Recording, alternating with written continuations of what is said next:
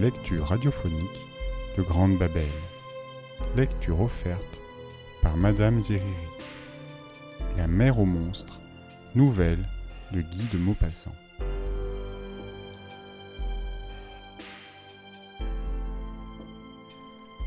Je me suis rappelé cette horrible histoire et cette horrible femme en voyant passer l'autre jour, sur une plage aimée des riches, une Parisienne connue, jeune, élégante, charmante, adorée et respectée de tous.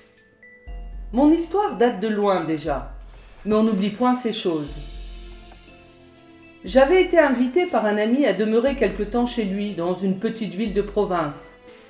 Pour me faire les honneurs du pays, il me promena de tous les côtés, me fit voir les paysages vantés, les châteaux, les industries, les ruines. Il me montra les monuments, les églises, les vieilles portes sculptées des arbres de taille énorme ou de forme étrange, le chêne de Saint-André et l'if de Roqueboise.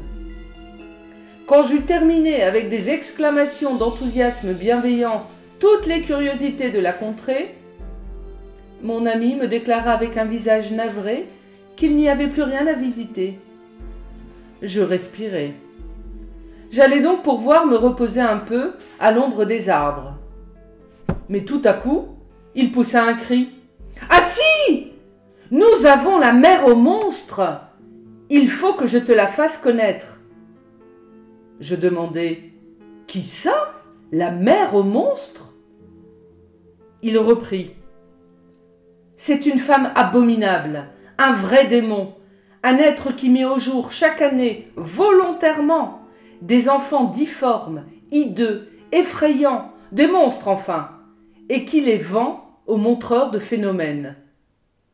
Ces affreux industriels viennent s'informer de temps en temps si elle a produit quelque avorton nouveau. Et quand le sujet leur plaît, ils l'enlèvent en payant une rente à la mère. Elle a onze rejetons de cette nature. Elle est riche. Tu crois que je plaisante, que j'invente, que j'exagère? Non, mon ami, je ne te raconte que la vérité, l'exacte vérité. Allons voir cette femme. Je te dirai ensuite comment elle est devenue une fabrique de monstres. Il m'emmena dans la banlieue. Elle habitait une jolie petite maison sur le bord de la route. C'était gentil et bien entretenu. Le jardin plein de fleurs sentait bon on eût dit la demeure d'un notaire retiré des affaires. Une bonne nous fit entrer dans une sorte de petit salon campagnard, et le misérable parut. Elle avait quarante ans environ. C'était une grande personne, aux traits durs, mais bien faite, vigoureuse et saine, le vrai type de la paysanne robuste, demi-brute et demi-femme. Elle savait la réprobation qui la frappait et ne semblait recevoir les gens qu'avec une humilité haineuse. Elle demanda. Qu'est-ce que désirent ces messieurs? Mon ami reprit. On m'a dit que votre dernier enfant était fait comme tout le monde, qu'il ne ressemblait nullement à ses frères. J'ai voulu m'en assurer. Est-ce vrai? Elle jeta sur nous un regard sournois et furieux et répondit. Oh non! Oh non, mon pauvre monsieur! Il est peut-être encore plus laid que les autres J'ai pas de chance, pas de chance. Tous comme ça, mon brave monsieur. Tous comme ça, c'est une désolation. Ça se peut-il que le bon Dieu soit dur ainsi à une pauvre femme toute seule au monde? Ça se peut-il? Elle parlait vite, les yeux baissés, d'un air hypocrite, pareil à une bête féroce qui a peur. Elle adoucissait le ton âpre de sa voix, et on s'étonnait que ses paroles, larmoyantes et filées en fausset, sortissent de ce grand corps osseux, trop fort, aux angles grossiers, qui semblait fait pour les gestes véhéments et pour hurler à la façon des loups. Mon ami demanda Nous voudrions voir votre petit. Elle me parut rougir. Peut-être me suis-je trompé. Après quelques instants de silence, elle prononça d'une voix plus haute. À quoi que ça vous servirait? Et elle avait relevé la tête. nous dévisageant par coups d'œil brusques, avec du feu dans le regard. Mon compagnon reprit. Pourquoi ne voulez-vous pas nous le faire voir? Il y a bien des gens à qui vous le montrer. Vous savez de qui je parle. Elle eut un sursaut, et lâchant sa voix, lâchant sa colère, elle cria. C'est pour ça que vous êtes venu, dites Pour m'insulter, quoi Parce que mes enfants sont comme des bêtes, dites Vous ne le verrez pas, non, non, vous ne le verrez pas. Allez-vous-en, allez-vous-en Chétis que vous avez tous à m'agoniser comme ça Elle marchait vers nous, les mains sur les hanches. Au son brutal de sa voix, une sorte de gémissement, ou plutôt un miaulement, un cri lamentable d'idiot, partit de la pièce voisine. J'en frissonnais jusqu'aux moelle. Nous reculions devant elle. Mon ami prononça d'un ton sévère. Prenez garde, la diable. On l'appelait la diable dans le peuple. Prenez garde. Un jour ou l'autre, ça vous portera malheur. Elle se mit à trembler de fureur, agitant ses poings, bouleversée, hurlant. Allez-vous-en Quoi donc qui me portera malheur? Allez-vous-en Tas de mécréants Elle allait nous sauter au visage. Nous nous sommes enfuis, le cœur crispé. Quand nous fûmes devant la porte, mon ami me demanda Eh bien, tu l'as vu? Qu'en dis-tu? Je répondis Apprends-moi donc l'histoire de cette brute. Et voici ce qu'il me conta en revenant à pas lents sur la grande route blanche, bordée de récoltes déjà mûres, qu'un vent léger, passant par souffle, faisait onduler comme une mer calme. Cette fille était servante autrefois dans une ferme, vaillante, rangée et économe. On ne lui connaissait point d'amoureux, on ne lui soupçonnait point de faiblesse. Elle commit une faute, comme elles font toutes, un soir de récolte, au milieu des gerbes fauchées sous un ciel d'orage, alors que l'air immobile et pesant semble plein d'une chaleur de four, et trempe de sueur les corps bruns des gars et des filles. Elle se sentit bientôt enceinte, et fut torturée de honte et de peur. Voulant à tout prix cacher son malheur, elle se serrait le ventre violemment avec un système qu'elle avait inventé, corset de force, faite de planchettes et de cordes. Plus son flanc s'enflait sous l'effort de l'enfant grandissant, plus elle serrait l'instrument de torture, souffrant le martyr, mais courageuse à la douleur, toujours souriante et souple, sans laisser rien voir ou soupçonner. Elle estropia dans ses entrailles le petit être, étreint par l'affreuse machine. Elle le comprima, le déforma, en fit un monstre. Son crâne pressé s'allongea, jaillit en pointe avec deux gros yeux en dehors, tout sortis du front. Les membres opprimés contre le corps poussèrent, tortus comme le bois des vignes, s'allongèrent démesurément, terminés par des doigts pareils à des pattes d'araignée. Le torse demeura tout petit et rond, comme une noix. Elle accoucha en plein champ, par un matin de printemps.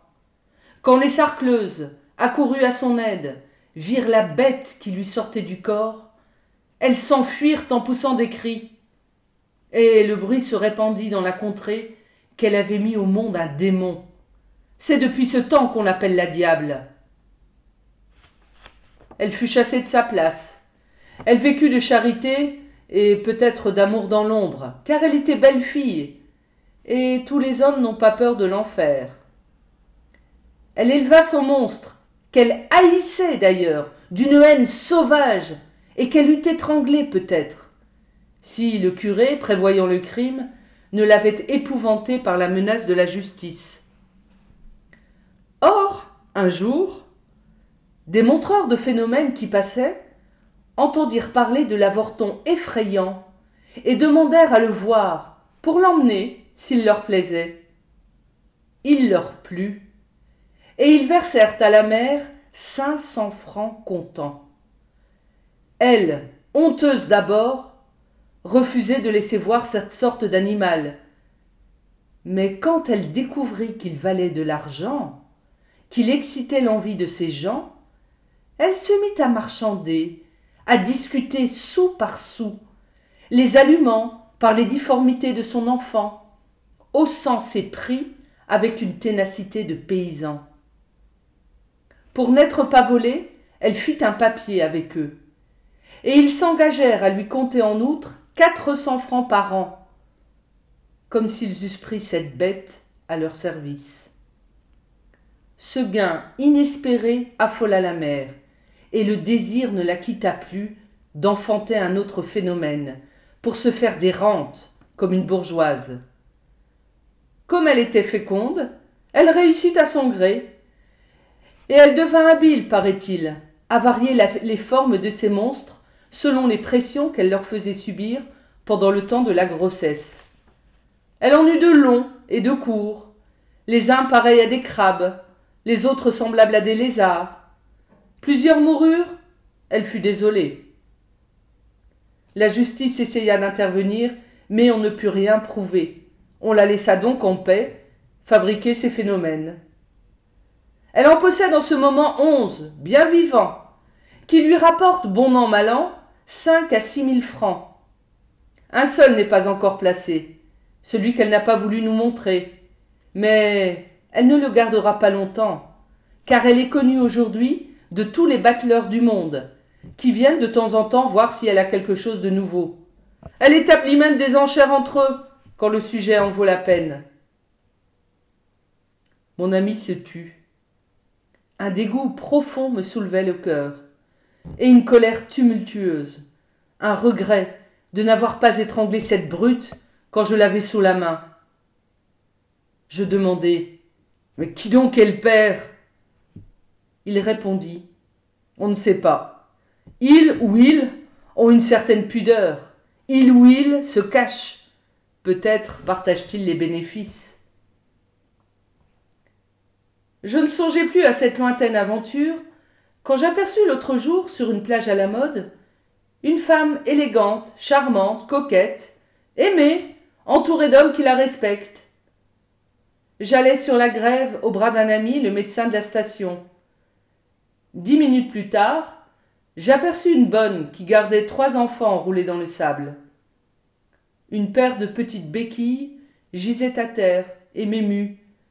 Je m'aperçus alors que ces trois petits êtres étaient difformes, bossus et crochus, hideux. Le docteur me dit Ce sont les produits de la charmante femme que tu viens de rencontrer. Une pitié profonde pour elle et pour eux m'entra dans l'âme. Je m'écriai Oh, la pauvre mère Comment peut-elle encore rire? Mon ami reprit Ne la plains pas, mon cher. Ce sont les pauvres petits qu'il faut plaindre. Voilà les résultats des tailles restées fines jusqu'au dernier jour.